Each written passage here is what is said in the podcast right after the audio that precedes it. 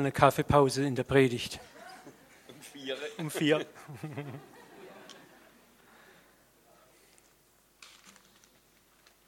So, danke Bernhard für die Ermutigung.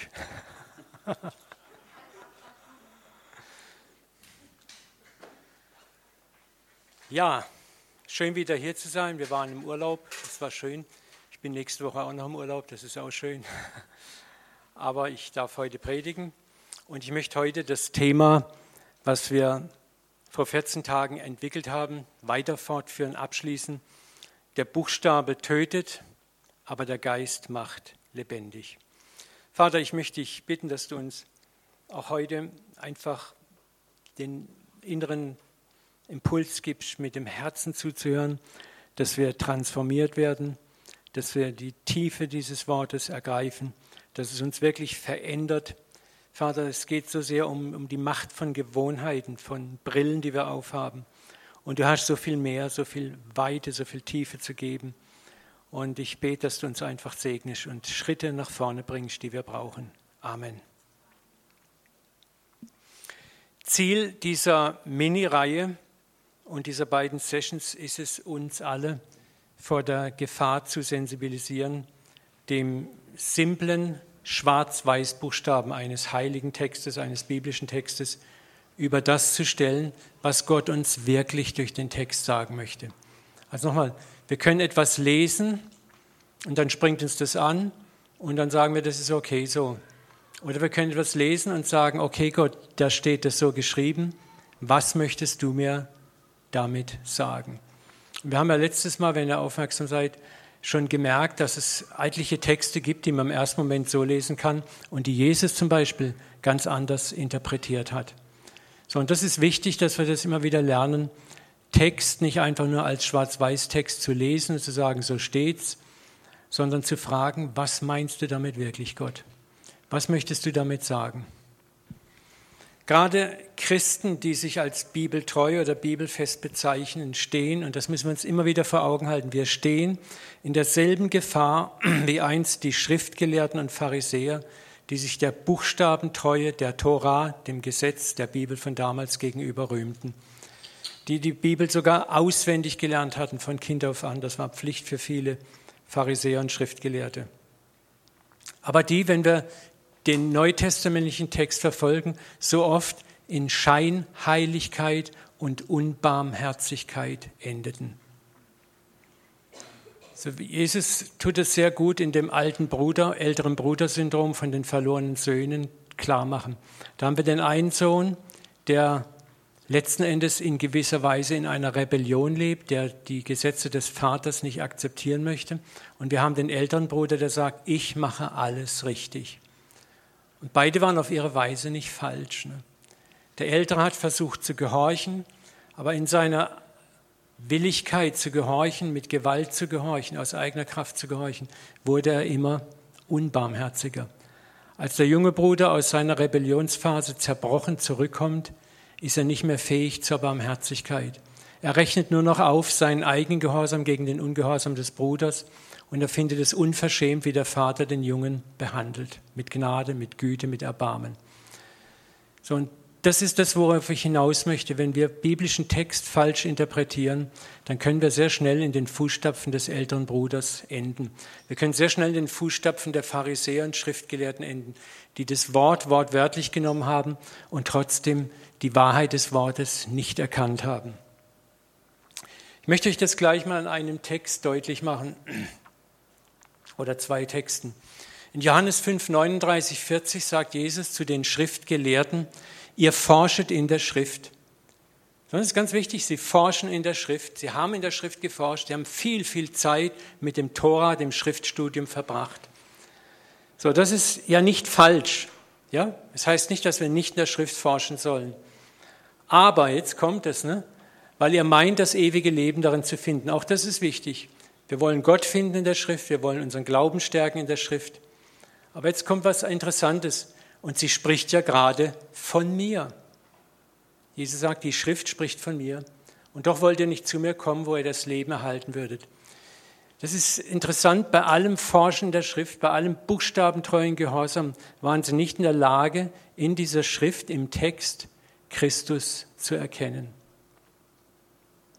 So, und das ist etwas Wichtiges. Wir können diesen Text lesen, abwinken, ja, ja, die blöden Pharisäer, ich bin ja Christ.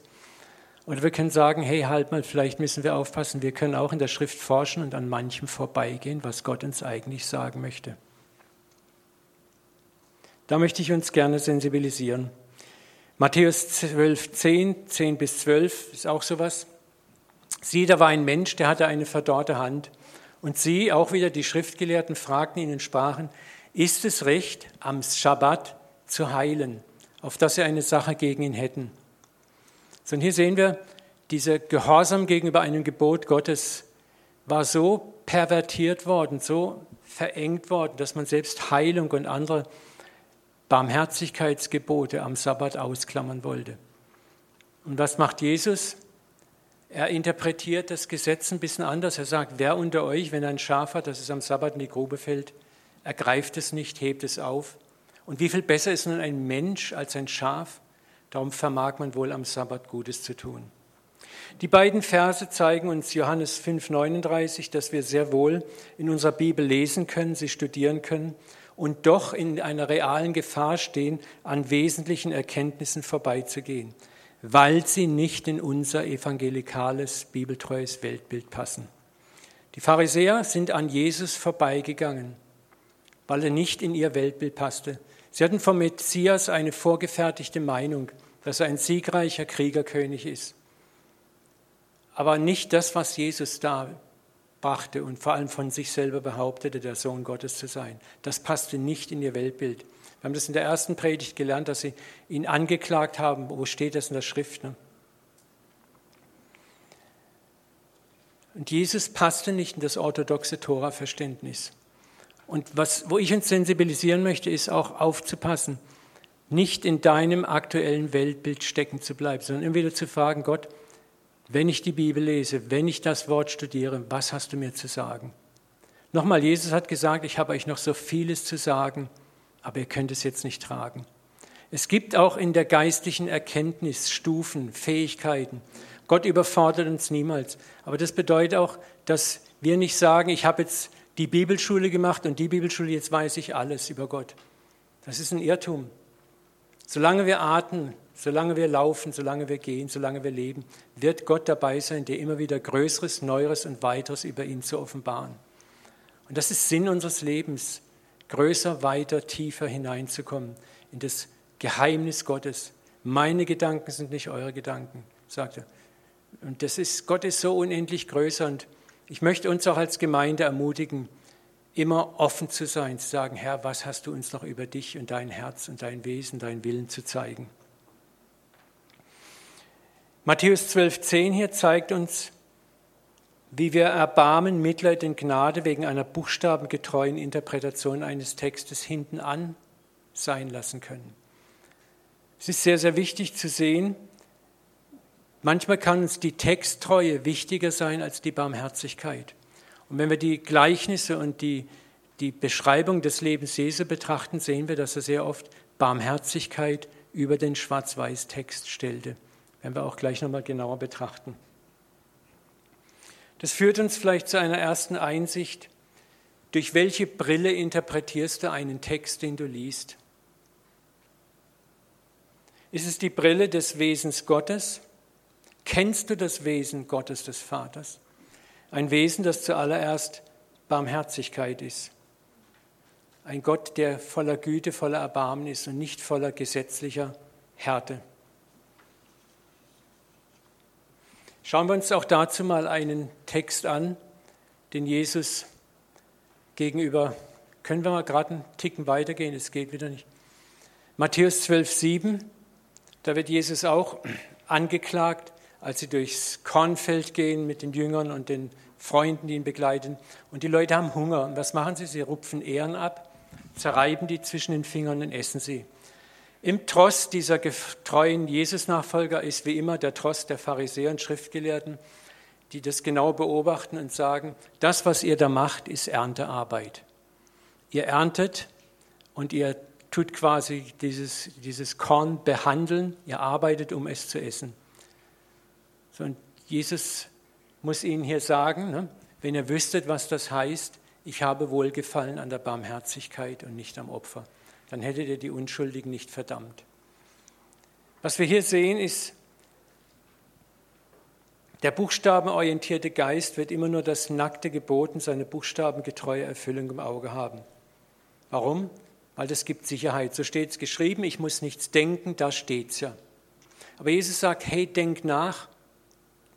Es ist nicht damit getan, zum Beispiel das Sabbatgebot einfach nur so als ein Gebot des Arbeitens, Nicht-Arbeitens zu betrachten, sondern ein Gebot Gottes, eine Forderung Gottes, ein Text Gottes ist immer mit dem ganzen Herzen zu betrachten.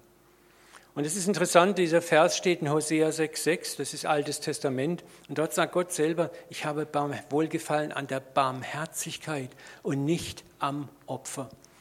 Und wenn wir genau hinschauen, dann hat Gott die Opfer ja auch vorgeschrieben.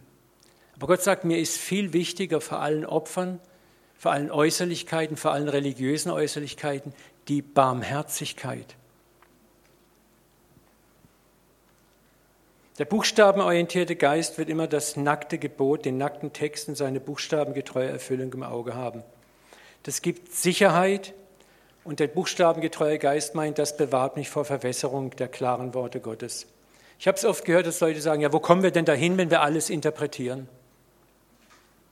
Aber genau diesen Vorwurf musste sich Jesus gefallen lassen. Ihr merkt schon, so vielleicht an eurer eigenen Reaktion, da kommen wir in eine Ecke hin, wo wir eben nicht einfach nur ein Kochbuch aufschlagen, da habe ich mein Rezept und mein Gehirn kann ich an den Nagel hängen, sondern wo Gott sagt, hey, ich will, dass du dich mit dem Text, den du liest, und meinem Geist auseinandersetzt. Nicht weniger ist es, der Buchstabe tötet, der Geist macht lebendig. Gottes Wort wird erst lebendig, wenn du sagst, okay, Geist Gottes, ich brauche dich, um das Wort, das ich lese, zu verstehen. Wenn ich es nur mit dem Buchstaben Buchstabengehorsam, mit meinem Intellekt lese, wird es mich früher oder später auf die falsche Spur führen. Barmherzigkeit zum Beispiel fragt nicht nach der scheinbaren mathematischen Übertretung eines Gebotes, sondern hat vor allem die Motive und die Geschichte des scheinbaren Übertreters im Auge. Jesus sah nicht das Übertreten eines Sabbatgebotes, sondern er sah, hey, die Leute haben Hunger. Was ist da schon dabei, wenn sie ihren Hunger stillen, am Sabbat Ehren raufen und die mit den Händen zerreiben, um zu essen? Ist nicht der Sabbat für den Mensch gemacht? Und nicht umgekehrt, der Mensch für den Sabbat, muss Jesus den Pharisäern sagen. Die Antwort Jesu ist, das Gebot, bitte interpretiert es doch aus der Güte und des Erbarmens Gottes. Gottes Erbarmen, Barmherzigkeit wichtiger als sein äußerliches Opfer. So, deswegen auch immer, wenn wir einen Text lesen und der Text dient uns vielleicht dazu, jemanden und ein oder das Verhalten eines bestimmten Menschen zu richten, zu beurteilen, dass wir uns auch mal fragen, was ist denn die Geschichte hinter dem Menschen? Ich sehe vielleicht nur die Sünde. Aber Gott sieht mehr als die Sünde. Wir werden das auch gleich nochmal anhand der Ehebrecherin sehen. Jesus hat uns gelehrt wieder und wieder, schau die Geschichte des Menschen an. Schau hinter den Menschen, schau auf den Menschen, schau nicht auf die Übertretung. Zachäus, Jesus wusste sehr wohl, was für ein Verbrecher eigentlich war, aber er wusste, es bringt jetzt nichts, dieses Verbrechen zu adressieren, seine Habgier, seine vielleicht Gewalttätigkeit, sondern ich muss jetzt an sein Herz, an seine Liebe appellieren.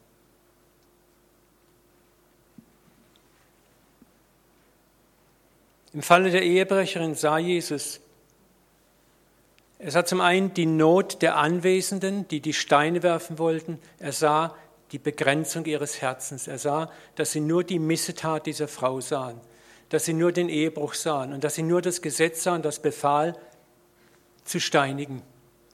Und er sah aber auch diese Frau, von der er alleine wusste, wie sie vielleicht in diesen Ehebruch hineingeschlittert worden ist oder hineingeschlittert ist oder was sie einfach angestellt hatte. Aber gleichzeitig zeigt diese Begebenheit auf, wie begrenzt vom gesetzlichen Verstand Gebote gelesen, interpretiert werden, sodass sie anderen passen und man selber fein raus ist. Ich werde es gleich tiefer erklären, aber ich kann zum Beispiel sagen, Ehebruch, das war damals, die ist im Ehebruch erwischt worden. Aber Jesus geht nachher nochmal viel, viel weiter. Er sagt, wo beginnt der Ehebruch? Hier. Und nicht in der Tat. Und plötzlich kriegt das Gebot des Ehebruchs eine ganz andere Dimension. Plötzlich ist nicht diese elende Ehebrecherin schuldig, sondern wir alle sind mehr oder weniger schuldig. Ich möchte euch das nochmal biblisch zeigen. Nochmal, der Buchstabe tötet, der Geist macht lebendig. Matthäus 5, 27. Ne? Ihr habt gehört, dass zu den Alten gesagt ist, du sollst nicht Ehe brechen. Das ist das typische Gebot. Es war das Gebot, du sollst nicht Ehe brechen. Naja, Ehe brechen, alles klar, das ist, wenn ich es tue. Jetzt geht Jesus einen Schritt weiter und er sagt, wer aber eine Frau oder einen Mann ansieht, sie zu begehren, also als Verheirateter, eine Verheiratete oder einen Verheirateten, der hat in seinem Herzen schon Ehebruch begangen. Jesus tut ja auch drei weitere Gebote so verschärfen, wo er das sagt, wenn du deinen Bruder nur gottloser nachschimpfst, bist du des Gerichts schuldig. Ne? Also er interpretiert das Gesetz viel, viel tiefer. Und das zeigt, dass wir gerne Gesetze auch so interpretieren oder Texte interpretieren, dass sie auf den anderen passen, aber nicht auf mich. Der ist schuld, ich bin fein raus.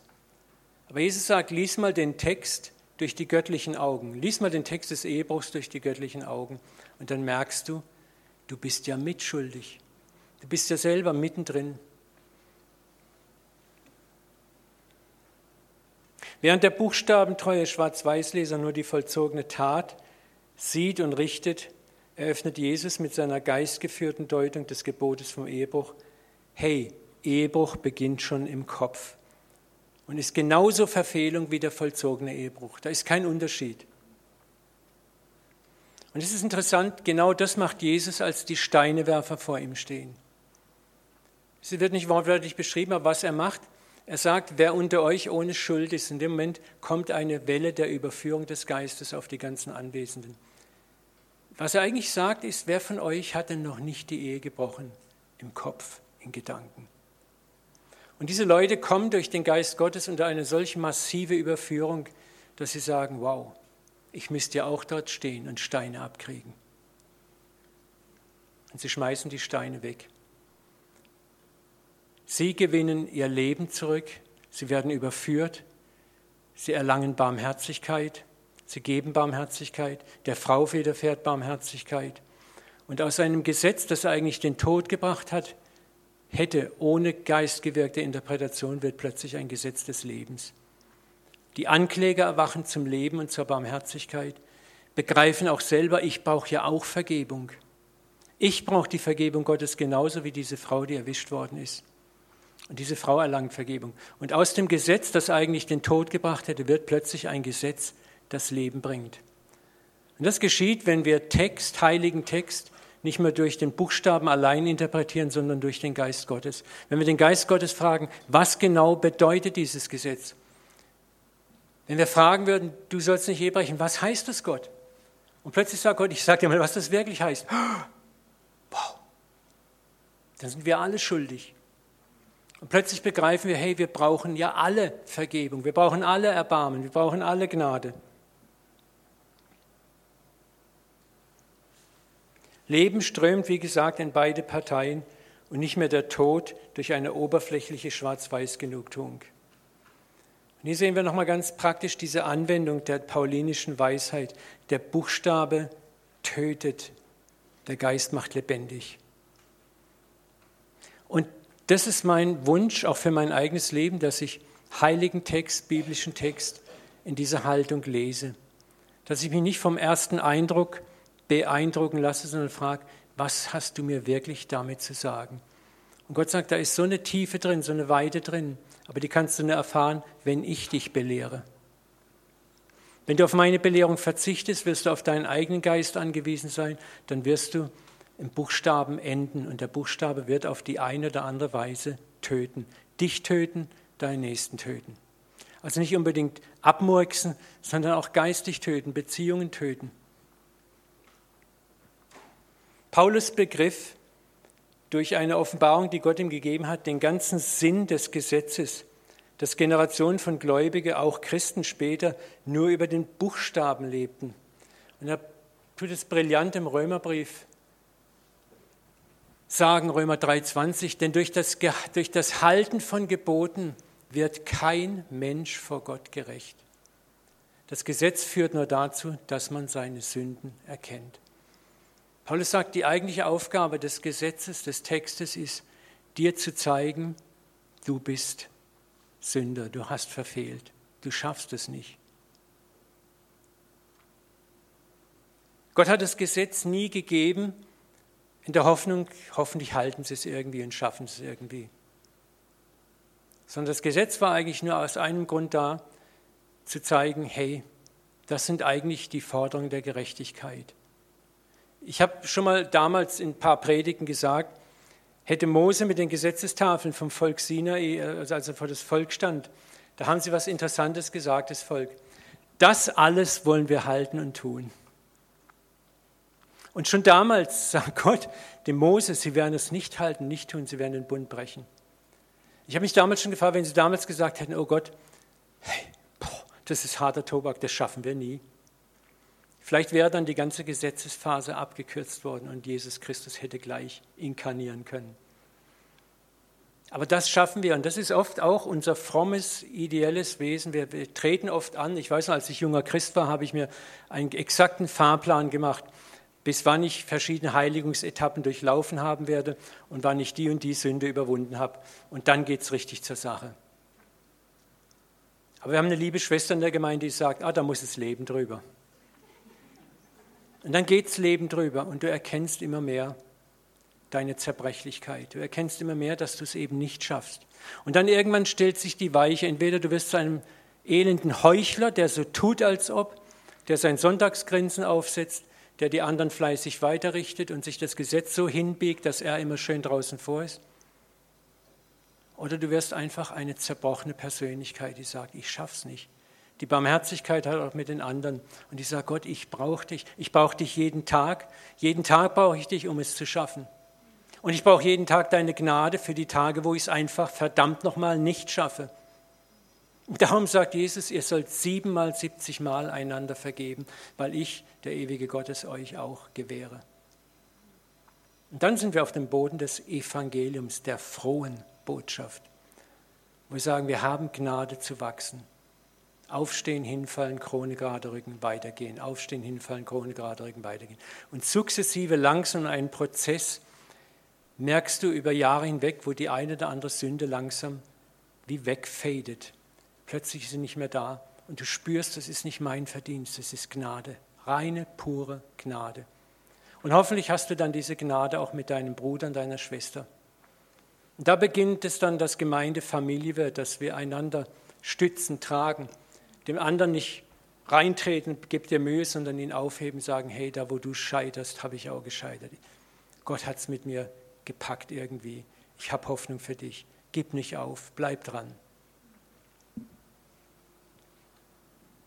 Und das ist das, was David, oder nee, ich glaube nicht mal David, das war irgendein levitischer Psalm, Psalm 19, 12, wo er sagt, der Psalmschreiber, wer kann merken, wie oft er fehlt?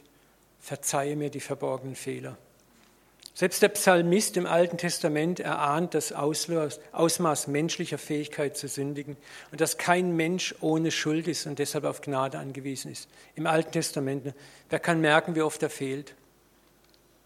Das ist eine wunderbare Bezeichnung dafür, wir, wir, wir schaffen es nicht. Punkt. Verzeih mir die verborgenen Fehler, das ist alles, was wir ausrufen können.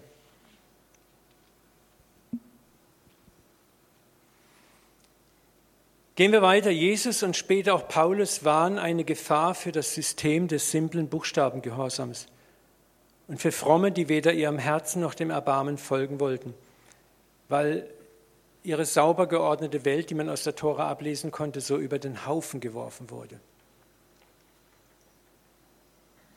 Schaut mal, wie was, was Jesus erlebt hat. Als seine Jesu Angehörigen das erfuhren von seinem Dienst, machten sie sich auf, um ihn mit Gewalt zurückzuholen, denn sie sagten, er muss den Verstand verloren haben. Seine eigene Familie glaubte, dass er Kuckuck ist im Kopf. Weil die Art, wie er die Schrift interpretierte, die Art, wie er den Glauben lebte, das war völlig inakzeptabel. Das war so out of order. Und das ist unser Heiland, den wir heute verehren, anbeten und Lob singen und preisen. Und ich, ich möchte immer wieder provokant die Frage stellen, was wäre, wenn Jesus heute mitten unter uns wäre? Nicht in Macht und Herrlichkeit, sondern inkarniert im Fleisch. Wo würde er heute sein? Mit wem würde er heute abhängen? Was würde er machen? Und wo würden wir sagen, Herr, der ist ja von Sinnen, den müssen wir aufhalten, der spinnt ja total. Wisst ihr, wir lesen solche Texte und empören uns über die Pharisäer. Aber diese Texte sollen heute zu uns genauso sprechen, wo wir sagen, hey, stopp, Vorsicht. Was würden wir über ihn heute sagen? Wissen wir wirklich, wo er heute sein würde, mit wem er abhängen würde? Was für Skandale er anrichten würde, wo wir sagen würden, und es ist wertvoll, darüber mal nachzudenken. Ich weiß, dass das unsere kleine, heile Welt durcheinander rüttelt. Oder da die Gesetzeslehrer, die von Jerusalem hergekommen waren, sagten, er ist mit Beelzebul im Bunde und die Dämonen treibt er nur mit Hilfe der bösen Geister aus. Es ist so dieser Spruch, es darf nicht sein, was nicht sein darf. Ne? Also müssen wir irgendwas erfinden und wenn wir dann sagen, ja, das ist der Teufel, der mit ihm im Bunde ist. Sowas zieht immer so eine Nummer, der ist besessen, der ist vom Teufel geleitet und geführt und schon schwupp haben wir einen Haken drunter gesetzt. Ich zeige euch das nur, um zu zeigen, wie es Jesus ging, und wie es dir vielleicht geht, wenn du mal an den Rändern denkst und handelst.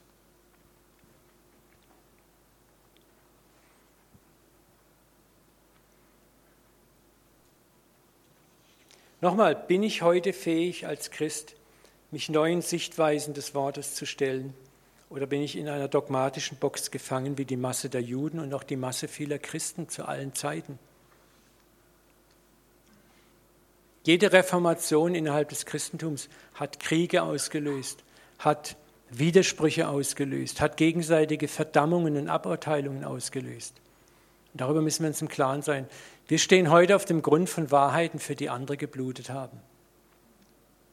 Und wir können nicht sagen, hey, es ist alles vorbei. Gott hat immer noch tolle neue Sachen für uns.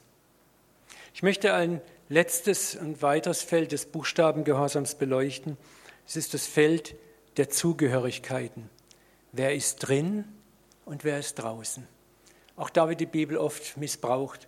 Mein Kursbuch, um zu sagen, der ist drin und der ist draußen. Dieses Urteilen und Richten, dieses Zuordnen. Ich habe gerade neulich gelesen, dass es circa 35.000 christliche Denominationen weltweit gibt. 35.000. Und das ist ein trauriges Zeugnis darüber, wie wir Christen uns im Streit um die korrekte Deutungshoheit des Wortes zerstritten haben. Meine Interpretation des Wortes ist richtiger als deine, darum trenne ich mich von dir. Bis zur Unkenntlichkeit haben wir uns eigentlich zersplittert. Und allzu oft sprechen sich Gruppen, Kirchen, Denominationen gegenseitig das Heil ab. Ja, das sind ja keine Christen. Ja, der kann ja nicht wirklich glauben. Muss man nur mal ins Facebook gehen. Mich schaudert es manchmal, was dort für Urteile übereinander und über andere gefällt werden. Und von dieser Zersplitterung nehme ich uns als CZK nicht aus. Auch wir haben uns abgesplittert. Ja? Also ich möchte jetzt nicht sagen, oh, das heilige CZK, wir haben es ja richtig gemacht. Ne? Wir sind Teil dieses Prozesses, der, der leider so läuft. Was wir machen können, ist einfach, und das ist, finde ich sehr schön, auch hier in der Stadt, dass wir beginnen, eine Kultur der Wertschätzung anderer Kirchen, Gemeinden und Gruppen zu leben. Dass wir auch sagen, okay, wir sind vielleicht nicht in allem einer Meinung, aber ich wertschätze und achte dich als Bruder, als Mensch, der auch geistig unterwegs ist und sucht. Und ich wage mir kein Urteil über dich zu erheben. Da müssen wir hinkommen. Gruppen, Clan und Stammesdenken sind ganz tief in uns verankert. Das, das hat auch was mit, unserer, mit unserem Aufkommen zu tun. Gruppenclan und Stammesdenken, Religionszugehörigkeitsdenken gibt uns eine gewisse Sicherheit. Wir wissen, wer wir sind und wir wissen, wer die anderen sind. Das ist bis zu einem gewissen Grad auch nicht schlecht. Aber das Denken ist deshalb nicht unbedingt richtig oder hilfreich und hat in der Vergangenheit, in den vergangenen Jahrhunderten furchtbare Kriege auch hervorgebracht. Auch Glaubenskriege, wo sich Christen im Namen Gottes und Jesu übelste Taten zugetan haben, sich den Schädel eingeschlagen haben im Namen Gottes. Es ist interessant, dass schon die Jünger Jesu waren behaftet von diesem Clan- und Gruppendenken. Schaut mal diesen Vers an. Johannes, ne, der Donnersohn, sagte zu Jesus, Rabbi, wir haben gesehen, wie jemand in deinem Namen Dämonen ausgetrieben hat. Und wir haben versucht, ihn daran zu hindern, weil er dir nicht mit uns nachfolgte. Auf Deutsch, er ist nicht in unserem Club. Und er verweigert sich, unserem Club beizutreten. Und deswegen haben wir es ihm verboten. Was sagt Jesus? Lass ihn doch. Denn wer nicht gegen euch ist, ist für euch. Jesus ist völlig entspannt. Ich weiß nicht, ob uns das bewusst ist. Es ging Jesus niemals darum, einen frommen Club oder einen frommen Großverein namens Kirche zu gründen. Das ist die Idee von uns Menschen gewesen. Mit Satzungen und Dogmen und sauberen, klaren Grenzen, die genau definieren, wer ist drin, wer ist draußen sondern Jesus ging es primär in seinem ganzen Leben darum, Herzen zu transformieren und nicht neue Gesetze zu schaffen. Während selbst die Jünger dieses, der ist nicht in meinem Club, der ist nicht in deinem Club, wichtiger waren als das Herz des Betroffenen. Das ist, müssen Sie aufpassen, wo sind wir da auch drin? Der ist drin, der ist draußen. Und hier möchte ich uns auch sensibilisieren, das mal für uns zu ergründen, zu fragen, wo denke ich so wie die Jünger? Schauen wir uns einen anderen Vers an, den wir alle kennen, aber vielleicht so nie gesehen haben aus dem Aspekt. Es ist die Geschichte, die ganz bekannte Geschichte vom barmherzigen Samariter. Jesus spricht mit einem Gesetzeslehrer und dann heißt es weiter in Lukas 10, 29, doch der Gesetzeslehrer wollte sich rechtfertigen. Deshalb fragt er Jesus, wer ist mein Nächster? Und hier haben wir schon dieses Clubdenken. Wer ist mein Nächster? Wer ist drin? Wer ist draußen? Wer ist denn mein Nächster, den ich Barmherzigkeit erweise? Nicht jeder hat Anrecht auf Barmherzigkeit. Nicht jeder hat Anrecht auf Gnade. Nur der, der es verdient.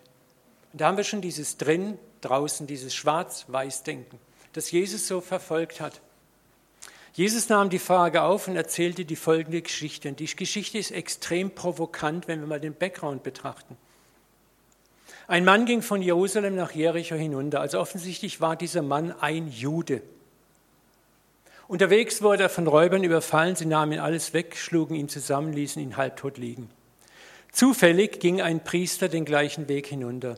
Er sah den Mann liegen und machte einen Bogen um ihn. Genauso verhielt sich ein Levit, auch er machte einen großen Bogen um den Überfallenen. Schließlich näherte sich ein Samariter. Als er den Mann sah, empfand er tiefes Mitleid. Er ging zu ihm, behandelte seine Wunden mit Öl und Wein, verband sie. Dann setzte er ihn in seinen eigenen VW-Bus, brachte ihn in ein Gasthaus und versorgte ihn dort. Am nächsten Morgen zog er zwei Denare aus seinem Geldbeutel, gab es den Wirt und sagte, kümmere dich um ihn. Wenn du noch mehr brauchst, will ich es bezahlen, wenn ich zurückkomme. Was meinst du, fragt Jesus den Gesetzeslehrer, den, der alles weiß, der die Schrift auswendig kannte, der das Torwissen hatte, Amas. Wer von den dreien hat als Mitmensch an dem Überfallen gehandelt? Der, der barmherzig war und ihm geholfen hat, erwiderte der Schriftgelehrte. Dann geh hin und mach es genauso. So, wir haben diese Geschichte auch ganz nett umsahnt, umrandet und es ist so eine liebe Kinderstundengeschichte, die man toll nachspielen kann. Aber es geht hier um viel, viel mehr als das. Wir müssen zunächst mal die Akteure betrachten.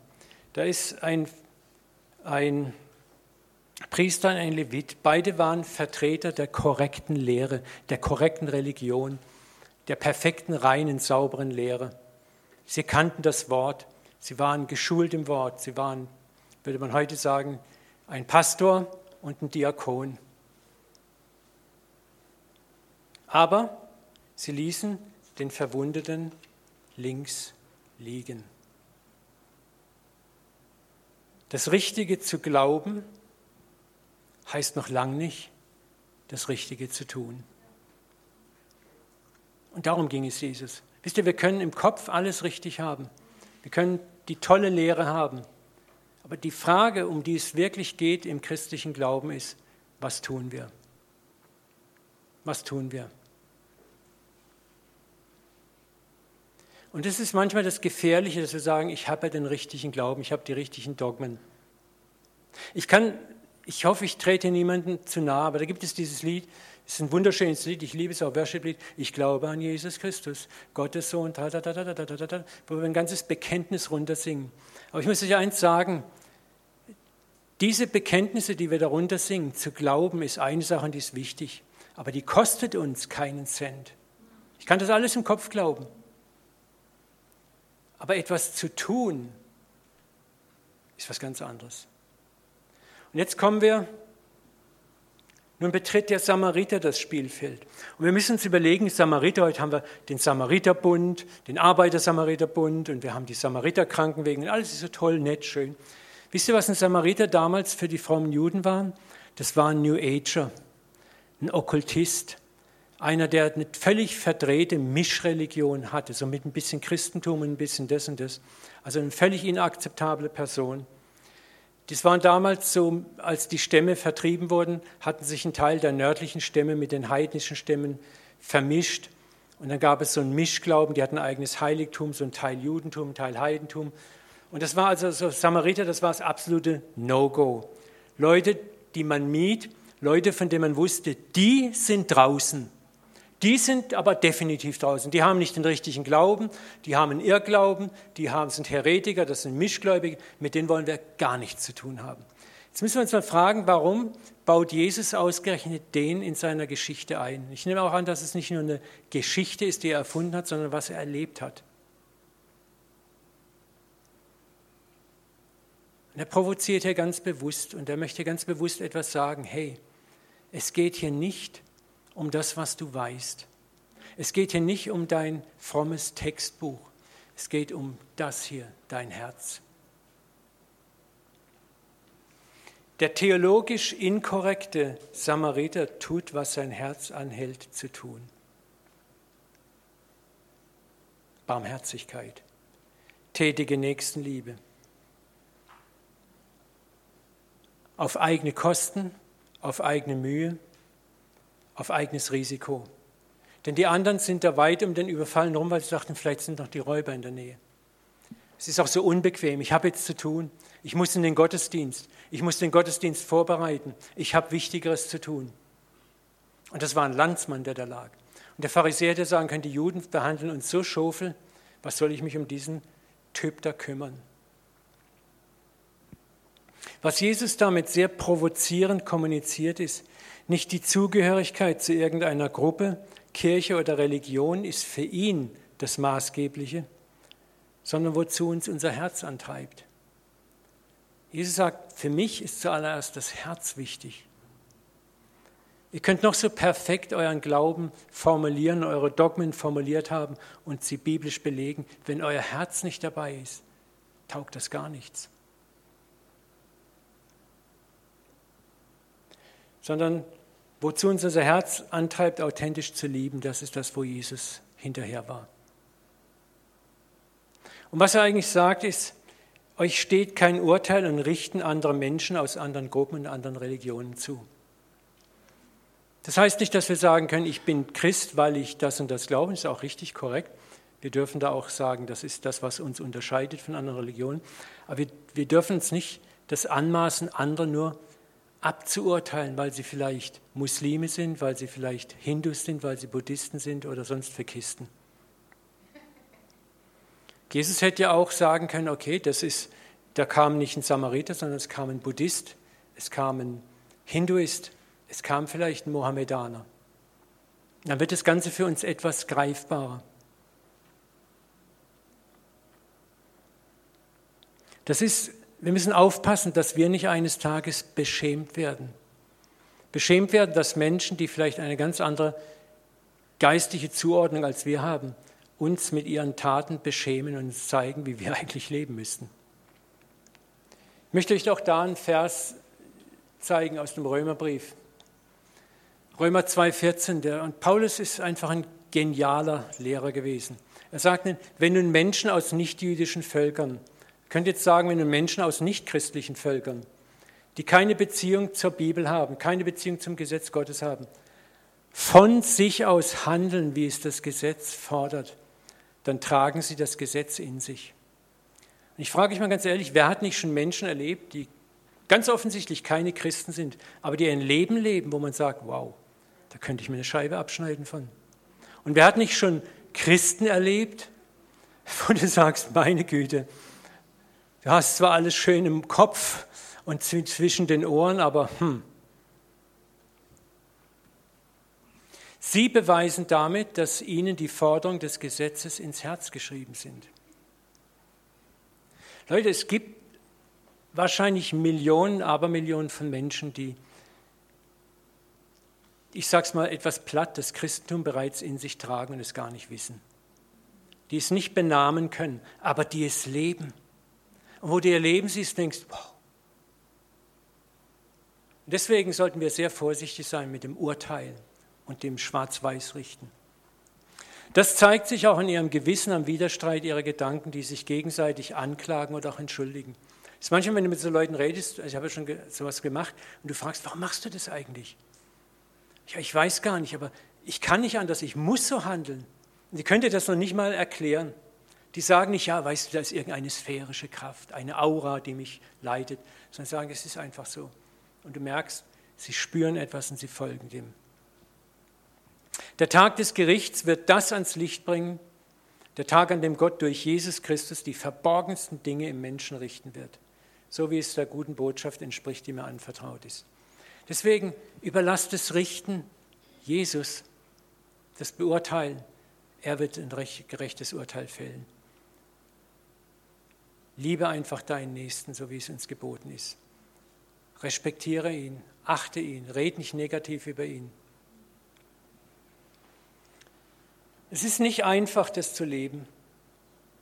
Wenn man sein Leben lang gewohnt ist, klare Schwarz-Weiß-Grenzen auch gegen Andersgläubige oder Andersdenkende zu ziehen, und das verhindert oft das liebevolle Acht zu haben und aufmerksam sein dem Nächsten gegenüber. Und wenn ich den anderen nur durch die Brille meines Lehrverständnisses betrachte, verliere ich oft sein Herz aus dem Auge. Und es kann sein, dass er mich durch seine Taten sowas von beschämt, dass ich im Grund und Boden versinken möchte. Aber das ist so schwer und es ist auch schwer, es ist auch schwer für mich zu sagen, ich ertappe mich selber, wie ich immer noch dabei, wie ich kategorisiere, richte, urteile in meinem Geist. Mir geht es genauso. Ich bin immer noch ganz schwer am Lernen, aber ich bin dankbar, dass Gott irgendwie so einen Crack seit ein paar Jahren in mir, einen Riss in meinem Herzen verursacht hat, wo langsam mehr und mehr Licht reinströmt. Wie schwer das ist und dass es ein Prozess zu lernen ist, möchte ich noch mit zwei Versen anhand von Petrus euch zeigen. Der hat auch Jahre, wenn nicht Jahrzehnte gebraucht, das zu kapieren. Apostelgeschichte 11, das ist ziemlich am Anfang noch. Das Christentum ist jung, neu, dynamisch. Petrus ist voller Begeisterung. Er geht in das Haus des Cornelius, des römischen Hauptmanns, verkündet dort das Evangelium, kommt dann zurück nach Jerusalem in seine jüdische Stammchristengemeinde, die Urgemeinde die Apostel und die Brüder in Judäa hörten bald davon, dass auch die Nichtjuden Gottes Botschaft angenommen hatten. Als dann Petrus nach Jerusalem kam, stritten die Verfechter der Beschneidung mit ihm. Du bist bei unbeschnittenen Leuten eingekehrt und hast sogar mit ihnen gegessen. Dann haben wir wieder dieses Gesetz. Das Gesetz verbietet uns, mit Heiden zusammen zu sein. Wir verunreinigen uns. Und wir sehen, auch das junge Christentum war keineswegs so eine homogene, schöne Gruppe, wo alles Gold war, was glänzte. Es gab auch dort die Traditionalisten, die Gesetzeslehrer, die am Gesetz festhalten wollten, die sich enorm schwer taten, diese neue Dimension des Glaubens zu begreifen, dass Gott die Heiden auch mit reinzieht in sein Heil. Das war für die meisten Juden undenkbar. Das war unfassbar. Der Bund war mit uns geschlossen, nicht mit den Heiden. Wir sind die Bundesbesitzer.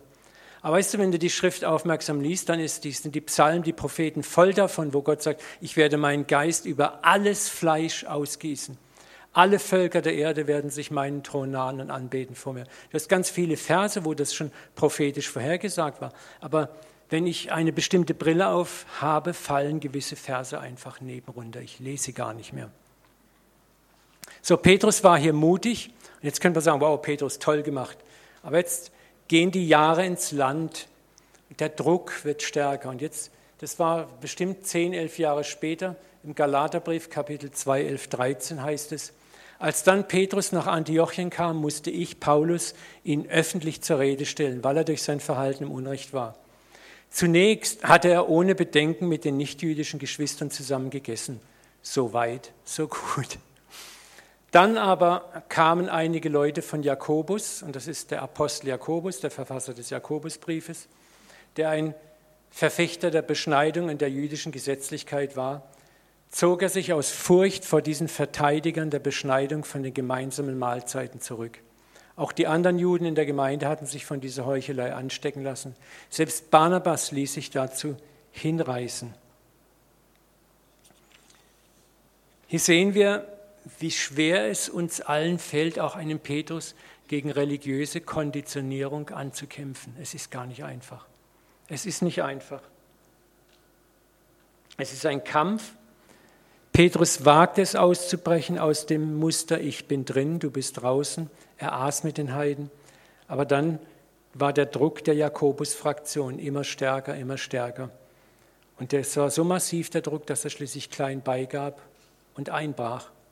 Ich sage das bewusst, damit wir auch Barmherzigkeit haben mit uns und auch mit anderen. Dass wir nicht einfach andere, die das manches nicht nachvollziehen können, pauschal aburteilen. Es ist schwer. Es ist verdammt schwer, aus diesen Denkboxen auszubrechen. Und auch die Apostel haben damit gekämpft. Gruppendruck ist ganz gewaltig.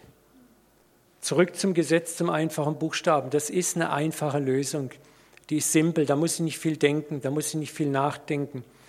Aber spirituell ist es eine Sackgasse, es ist eine Sackgasse, in der es nicht wirklich weitergeht. Ich möchte Schluss machen. Es gibt noch so viel zu dem Thema zu sagen und zu erkennen, aber ich hoffe, dass ich uns ein bisschen, bisschen sensibilisieren konnte, zu sagen, wow, da ist mehr, ein paar Schritte in die Freiheit des Geistes, weg vom Buchstaben zu gehen.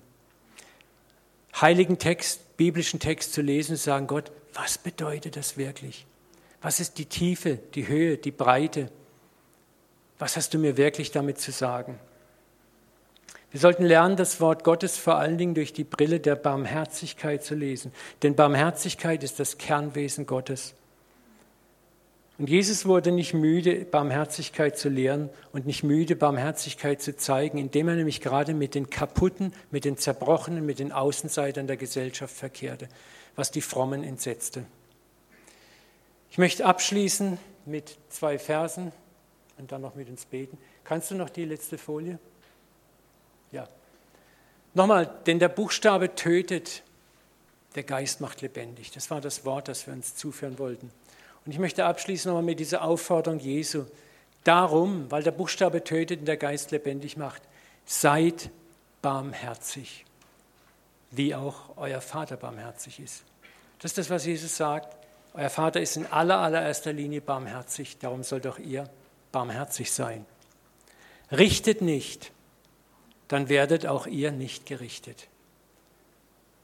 Wir haben kein Recht zu richten, weil wir niemals alles wissen, was uns ein gerechtes Urteil fällen lässt. Lasst das Gericht Gott. Verurteile niemand. Versuche niemals abschließend das Verhalten eines Menschen zu beurteilen, sondern auch da frage mir Gott, Gott, was ist die wirkliche Motivation des Segen? Warum tickt er so, wie er tickt? Was hast du mir zu zeigen? Ich bin so schnell über Leute zu urteilen gekommen, wenn ich dann die näheren Umstände sah, war ich beschämt, wie falsch mein Urteil war. Sprech frei, dann wirst du freigesprochen werden. Hey, wie viel Mist bauen wir jeden Tag, Tag ein, Tag aus? Und wie wären wir froh, wenn wir überführt werden von dem Mist, dass wir freigesprochen würden? Und Gott sagt, wenn du frei sprichst, wirst du auch freigesprochen werden. Ich habe das in meinem Leben wieder und wieder erlebt, wie ich freigesprochen worden bin, wie ich rauskam aus Umständen, wo ich sagen müsste, eigentlich habe ich es verdient, dass ich jetzt einer auf den Dötz kriege. Lass uns beten noch. Vater, wir danken dir für dieses Wort, das nicht einfach ist, das schwierig ist, das uns vielleicht auch innerlich verunsichert. Vater, aber ich bete, dass du uns einfach hilfst, einfach nächste kleine Schritte zu gehen. Ich danke dir, dass du uns niemals überforderst, dass wir nicht alles unter die Füße kriegen müssen mit einem Rutsch. Aber ich bete, dass du jedem Einzelnen hier einfach hilfst, kleine Schritte zu gehen, die für uns gerade dran sind, wo wir lernen, dein Wort mit anderen Augen zu lesen, dein Wort wieder mehr meditieren zu lesen, zu fragen, was meinst du damit wirklich? Dass wir davon wegkommen, dein Wort als Richtmaßstab an das Leben anderer Menschen anzulegen, an an ihre Gesinnung oder einfach zum Beurteilen zu benutzen. Du hast uns dein Wort als ein lebensspendendes Wasser geschenkt, nicht als ein Schwert des Todes. Vater, und ich bete, dass du uns hilfst, da reinzufinden, diese Spur. Lass uns als Einzelne, als Familien, als Gemeinde immer mehr ein Ort werden, Vater, wo dein Licht leuchtet, dein Licht der Liebe, des Erbarmens. Vater, wo wir einen klaren Stand haben, wo wir auch zu unserem Glauben stehen, aber das nicht in frommen Triumphalismus, nicht in frommer Rechthaberei, sondern voller sanftmütiger Liebe, so wie du, Jesus, dir deiner völlig sicher warst, deiner Sendung sicher warst. Aber du hast es geschafft, die Menschen, die Gott fern waren, anzuziehen mit Güte, mit Erbarmen, mit Freundlichkeit, mit Sanftmut und mit Geduld. Und wir bitten, dass du uns dieses Herz schenkst. In Jesu Namen. Amen. Amen. Amen. Allah komm. Zeit läuft.